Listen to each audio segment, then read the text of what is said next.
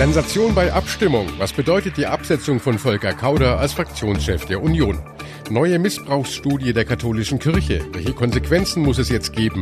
Und geheimer Dieselplan der Bundesregierung. Werden die Autofahrer jetzt zur Kasse gebeten? Besser informiert aus Bayern und der Welt. Antenne Bayern. The Break. Hallo beim Nachrichtenpodcast von Antenne Bayern. The Break ist die Auszeit für mehr Hintergründe, mehr Aussagen und Wahrheiten zu den wichtigsten Themen des Tages. Es ist Dienstag, der 25. September 2018. Redaktionsschluss für diese Folge war 18 Uhr. Ich bin Antenne Bayern Chefredakteur Ralf Zinno. Das dürfte auch ein Denkzettel für Kanzlerin Angela Merkel sein. Die Unionsfraktion im Bundestag hat ihren Vorsitzenden Volker Kauder nach 13 Jahren im Amt gestürzt. Ralf Brinkhaus wurde zum neuen Nachfolger gewählt. Brinkhaus gewann in Berlin mit 125 zu 112 Stimmen überraschend die Kampfabstimmung gegen den Vertrauten von Kanzlerin Angela Merkel. Zwei Abgeordnete enthielten sich. Dieses Signal der Unionsabgeordneten hat auch der CDU-Vorsitzenden Merkel gegolten. Ralf Brinkhaus hat heute die Mehrheit der Stimmen bekommen. Und ich habe ihm natürlich gratuliert und auch gute Zusammenarbeit angeboten. Das ist eine Stunde der Demokratie, in der gibt es auch Niederlagen und da gibt es auch nichts zu beschönigen. Aber trotzdem möchte ich, dass die CDU-CSU-Bundestagsfraktion erfolgreich weiterarbeitet und deshalb werde ich Ralf Brinkhaus, wo immer ich das kann, auch unterstützen. Aber nicht nur Merkel hatte für die Wiederwahl ihres langjährigen Vertrauten Kauder geworben. Auch CSU-Chef Horst Seehofer und CSU-Landesgruppenchef Alexander Dobrindt sprachen sich wiederholt für Kauder aus. Der Erfolg von Brinkhaus kann also nach zwei dramatischen Regierungskrisen innerhalb weniger Monate als ein deutliches Zeichen des schwindenden Rückhalts für Merkel in der Fraktion gewertet werden. Brinkhaus hatte seine Kandidatur unter anderem mit dem Wunsch nach einer aktiveren Rolle Rolle der Unionsfraktion gegenüber der Regierung begründet und sich nach der Wahl entsprechend gefreut. Ich freue mich riesig über das äh, Wahlergebnis. Äh denke, jetzt geht es darum, ganz schnell wieder an die Arbeit zu kommen. Wir haben anspruchsvolle Projekte vor uns und äh, insofern ist es auch gut und richtig, dass wir jetzt gleich äh, unsere Fraktionsführung weiter durchwählen. Dann sind wir morgen auch wieder dabei, das zu tun, was die Menschen von uns erwarten, nämlich an der Sache zu arbeiten. Der jetzt neue Vorsitzende setzte sich in einer Kampfabstimmung gegen Kauder durch. Dieser musste nach seiner ersten Wahl vor 13 Jahren erstmals sein Amt gegen einen Mitbewerber verteidigen. Brinkhaus bedankte sich bei Kauder für dessen bisherige Arbeit. Ich habe ganz, ganz großen Respekt und das ist mir an dieser Stelle auch nochmal wichtig zu sagen vor der Leistung von äh, Volker Kauder. Der lang anhaltende stehende Beifall in der Fraktion, für ihn hat das auch gezeigt, welch hohes Ansehen er bei uns in der Fraktion äh, genießt. Und äh, das äh, hat er sich wirklich ganz, ganz, ganz hart verdient und auch erarbeitet durch seine langjährige, sehr erfolgreiche Tätigkeit. Und jetzt äh, schauen wir gemeinsam nach vorne und freuen uns auf die nächsten Wochen. Ganz herzlichen Dank. Was aus Kauder jetzt wird, ist unklar. Kaum jemand hatte damit gerechnet, dass er nicht wiedergewählt wird. Die Merkel-kritische Gruppe innerhalb der Unionsfraktion hat sich also durchgesetzt. Aber nicht nur gegen Merkel, auch gegen Seehofer. Fairer Wettbewerb und dann äh, hat man als Demokrat ein Wahlergebnis zu respektieren. Der Volker Kauder hat aus meiner Sicht eine sehr gute Arbeit geleistet und äh, Herr Brinkhaus, dem, der wird es auch machen und dazu wünsche ich ihm viel Glück. Ich habe ihm auch gesagt, auf gute Zusammenarbeit auch mit der CSU. Ja, da ist doch schon etwas Enttäuschung herauszuhören. Anders übrigens bei Alexander Dobrindt, der sich kurz nach der Wahl als guter, ja als guter was, als guter Schauspieler oder als guter Verlierer zeigte. Ich gratuliere dir ausdrücklich, Ralf, freue mich auf die gute Zusammenarbeit äh, für die Zukunft. Ich weiß, das ist ein herausforderndes Amt. Du hast dich äh, voll Bewusstsein für dieses Amt beworben und das äh, Vertrauen der Fraktion heute erhalten. Im äh, Antenne Bayern Hauptstadtstudio in Berlin ist Thomas Thonfeld. Thomas, was bedeutet die Abwahl Kauders für die Kanzlerin jetzt ganz konkret? Ja, die Unionsabgeordneten haben damit schon ein sehr deutliches Zeichen gesetzt, dass sie nämlich mit dem bisherigen Kurs und dem Agieren der Regierung nicht zufrieden sind. Denn Volker Kauder, der ist ja ein enger Vertrauter von Angela Merkel. Er hat die Fraktion geführt, seit Merkel ins Kanzleramt eingezogen ist, also seit 2005. Und ein gutes Ergebnis, das hatten Unionsinsider hier in Berlin vor der Wahl Brinkhaus schon zugetraut, aber keiner hat an einen Sieg von ihm geglaubt. Und das ist jetzt tatsächlich eine dicke Überraschung und ein Zeichen, wie gesagt, für die Unzufriedenheit in der Unionsfraktion. Und was heißt es jetzt weiter für Angela Merkel? Also es wird zumindest nicht einfacher für sie, auch wenn die Fraktion jetzt natürlich nicht direkt den Sturz der Kanzlerin plant, aber die Abgeordneten wollen stärkeren Einfluss auf die Entscheidungen und auch den Kurs der Regierung nehmen. Sie wollen ganz offensichtlich mehr einbezogen werden, als das bis jetzt unter Volker Kauder der Fall war. Mehr Teamgeist wolle er, das hatte Brinkhaus ja vor der Wahl explizit betont. Die Fraktion solle eine andere Rolle spielen, das heißt eine stärkere Rolle. Brinkhaus hatte aber auch gleich betont, dass sich seine Kandidatur nicht gegen Angela Merkel richte. Es sind erschreckend hohe Zahlen, die heute vorgelegt wurden, und äh, die Dunkelziffer ist vermutlich noch viel höher. Die katholische Bischofskonferenz hat heute in Fulda ihre selbst in Auftrag gegebene Studie über sexuellen Missbrauch innerhalb der Kirche vorgestellt. Demnach sollen seit 1946 fast 3700 Kinder und Jugendliche von katholischen Klerikern missbraucht worden sein. Antenne Bayern-Korrespondentin Manja Borchert. Manja, die Studie hat also fast 4000 Opfer erfasst, 300 davon in Bayern und 1600 kirchliche Amtsträger, die zu Tätern wurden. Wie zuverlässig sind diese Zahlen? Es war ja schon im Vorfeld von einer hohen Dunkelziffer die Rede. Ja, die Dunkelziffer ist wohl hoch. Also die Zahl, die bekannt ist, fast 3700 Opfer.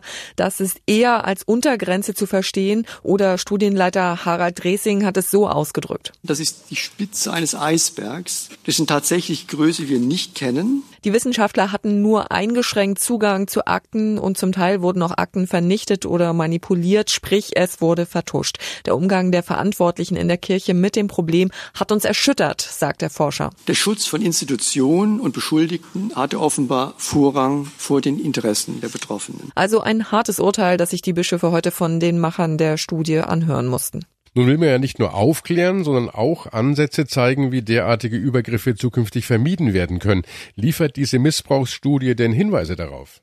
Ja, Ansätze liefert die Studie. Die Wissenschaftler sagen, die Machtstrukturen der katholischen Kirche, die begünstigen den sexuellen Missbrauch von Minderjährigen.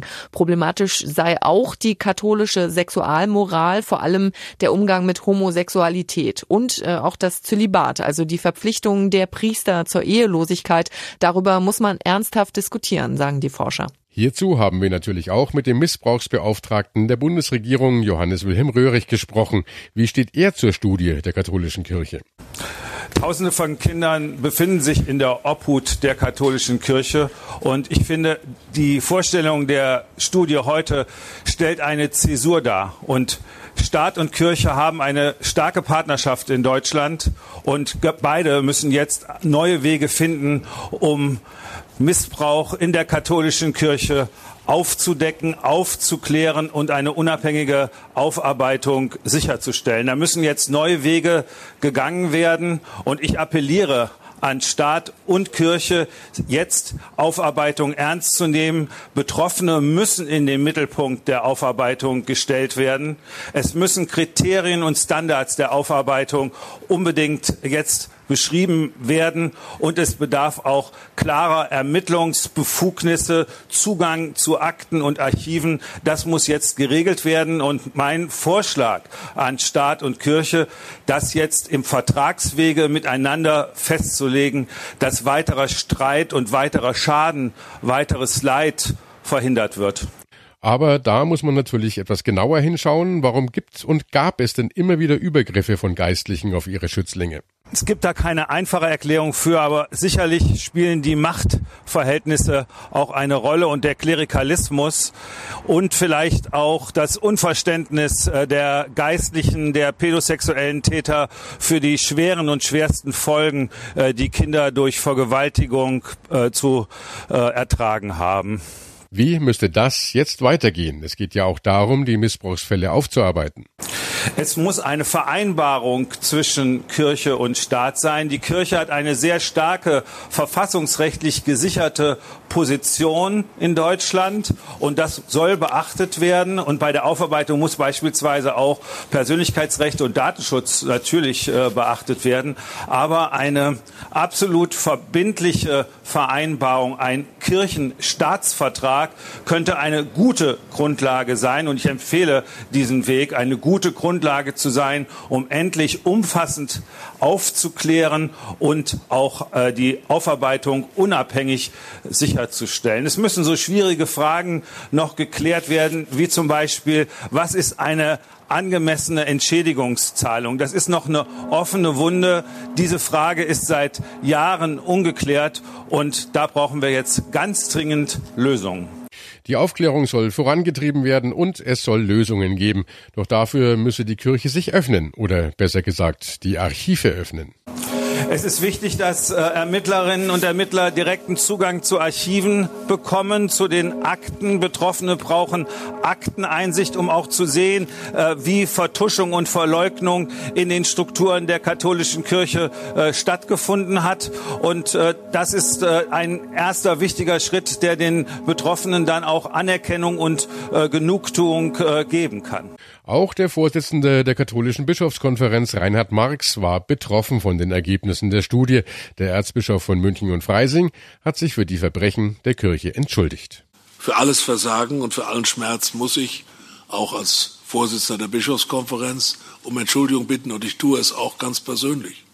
Ich schäme mich, wenn ich das sehe, auch heute Morgen wieder, die Wucht auch dessen, was in aller Nüchternheit auf den Tisch gelegt wird, äh, für alles was in der Kirche im Namen von Amtspersonen geschehen ist, die eigentlich Vertrauen herstellen sollen und nicht Vertrauen missbrauchen. Und ich empfinde Scham beim Blick auf das Wegschauen von vielen, die nicht wahrhaben wollten, was geschehen ist, die bagatellisiert haben und eben nicht hinsehen wollten und nicht hören wollten. Das schließe ich mich ein. Ganz klar muss gesagt werden, sexueller Missbrauch ist ein Verbrechen. Wer schuldig ist, muss bestraft werden. Nur mit einer Entschuldigung ist es also nicht getan. Aber wie geht's jetzt weiter? Welche Konsequenzen will die Kirche ziehen? Den Opfern sexueller Gewalt muss Gerechtigkeit widerfahren. Wir spüren, dass es dringend notwendig ist, auf die Betroffenen zuzugehen und zuzuhören, um zu verstehen und dann erst Konsequenzen zu ziehen. Wir wollen nicht an den Betroffenen vorbei sexuellen Missbrauch in der Kirche bekämpfen. Es geht nur mit ihnen. Die Aufarbeitung der Vergangenheit ist das eine, der Blick in die Zukunft das andere. Es muss gehandelt werden in der katholischen Kirche. Das Ergebnis der Studie fordert eine umfassende Reform. Wir haben zu lange weggeschaut. Schon 2010 konnten wir das ahnen, aber wir sehen es jetzt noch deutlicher, noch tiefer, äh, noch herausfordernder. Um der Institutionen willen haben wir weggeschaut und um des Schutzes von Bischöfen und Priestern willen. Wir lassen Machtstrukturen zu, und haben einen Klerikalismus gefördert, von dem auch in der Studie die Rede ist, der Gewalt und Missbrauch begünstigt hat. Als Kirche wollen wir neues Vertrauen aufbauen. Ich weiß, viele Menschen glauben uns nicht mehr. Und ich habe dafür Verständnis. Aber ich hoffe sehr, dass wir das Vertrauen zurückgewinnen können und um es klar zu sagen, es geht hier nicht um die Rettung einer Institution. Welche konkreten Konsequenzen die Kirche jetzt ziehen will, ist noch offen. Noch gibt es keinen konkreten Plan, wie man den sexuellen Missbrauch zukünftig verhindern will. Kommt jetzt schon wieder ein neuer Dieselhammer? Vielleicht müssen die Halter bestimmter Dieselfahrzeuge eine Nachrüstung selbst mitbezahlen. Das zumindest strebt angeblich Bundesverkehrsminister Andreas Scheuer von der CSU an. Er fordert einen Eigenanteil von bis zu 600 Euro. Dass sich die Frage nach einem Eigenanteil jetzt überhaupt stellt, ist ja schon ein bisschen dreist. Merkel hatte doch noch vor einem guten Jahr im TV-Duell vor der Bundestagswahl gesagt, dass die Automobilindustrie für das, was sie angerichtet hat, zur Verantwortung gezogen werden werden muss und äh, dass die Verbraucher sogar entschädigt werden sollen. Julia Wendel aus der Antenne Bayern Redaktion. Was genau ist da denn schon durchgesickert heute? Ja, jetzt sieht die ganze Sache anders aus. Laut Vorschlag sollen jetzt nur noch die Hersteller bestimmter Modelle maximal 80 Prozent der Umrüstkosten tragen. Auf den Restkosten könnten die Verbraucher dann finanziell sitzen bleiben. Außerdem hat sich Scheuer jetzt wohl mit den Vorstandsvorsitzenden von BMW, Daimler und Volkswagen getroffen. Medienberichten zufolge hat Scheuer hier wohl vorgeschlagen, dass nur solche Dieselfahrzeuge umgerüstet werden, bei denen sich der nachträgliche Einbau von Stickoxidfiltern auch wirklich technisch lohnt und sinnvoll ist. Das betrifft dann vor allem die Dienstwagenflotten mit den Modellen VW Passat, BMW 3er und Mercedes C-Klasse. Aha, also rechnen wir doch mal nach. Wenn hier also die Hersteller bei Umbaukosten von bis zu 3000 Euro insgesamt 80 Prozent der Kosten übernehmen, dann würde der Kunde 600 Euro selbst zahlen müssen. Ja genau, und ein Zuschuss vom Staat ist hier auch nicht vorgesehen. Für alle anderen Modelle soll es dann nochmal neue Umtauschprämien geben.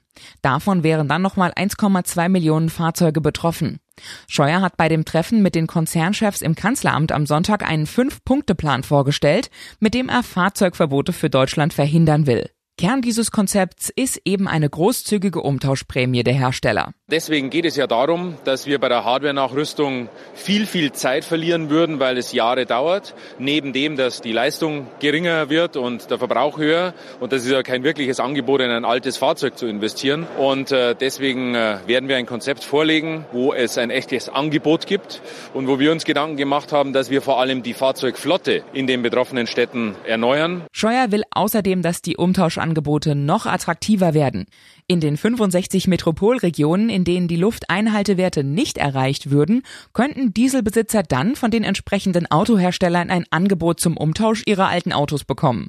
Die Hersteller könnten dann zum Beispiel einen Neuwagen als Diesel, Benziner oder Elektroauto anbieten, allerdings auch junge Gebrauchtwagenfahrzeuge zum Beispiel aus der Leasingflotte. Also wenn man das positiv verkaufen will, dann muss es aber deutlich bessere Angebote geben als zuletzt mit der Umtauschprämie. Schauen wir mal, was da am Ende rauskommt. Denn die SPD zum Beispiel beharrt ja eigentlich weiterhin auf einer Hardware-Nachrüstung für alle Diesel. Und äh, auch die Opposition ist mit alledem ja gar nicht zufrieden. Antenne Bayern-Korrespondent David Riemer berichtet für uns aus dem Antenne Bayern Hauptstadtstudio in Berlin. David, da hagelt heute ja schon heftig Kritik. Genau, die Grünen zum Beispiel haben der Bundesregierung mangelndes Durchgreifen gegenüber der Autobranche vorgeworfen. Dass schon wieder ein Dieselgipfel ohne Ergebnisse zu Ende gegangen ist, sei der finale Offenbarungseid der Bundesregierung vor den Interessen der Autobosse, sagte Grünen-Fraktionsvize Krischer. Für Grünen-Fraktionschef Hofreiter ist deshalb klar, was zur Hardware-Nachrüstung rauskommen sollte, ist eindeutig, die Autofahrer, die wollen müssen ihr Auto nachgerüstet bekommen, auf Kosten der Industrie, denn die hat betrogen. Deutliche Worte kommen auch vom Autoexperten Ferdinand Dudenhöfer. Er sagt im ZDF, Ich gehe davon aus, dass man jetzt den Einstieg in die Hardware-Nachrüstungen für Euro 5 Diesel macht. Das hätte man vor drei Jahren schon beginnen können. Da hätten wir heute in vielen Großstädten geringere Probleme. Mal abwarten, ob da wirklich was Konkretes bei rumkommt. Ich selber fahre auch einen Diesel. Ich bin also höchst gespannt. Am Montag will die Regierung ihren Plan dann präsentieren. Wir sind alle gespannt. Das war The Break, der Nachrichtenpodcast von Antenne Bayern am Dienstag, den 25. September 2018. Ich bin Chefredakteur Ralf Zinn. Antenne Bayern. Besser informiert. Jeden Tag. Zu jeder vollen Stunde auf Antenne Bayern. The Break. The Break gibt's auch morgen wieder um 17 Uhr. Jetzt abonnieren.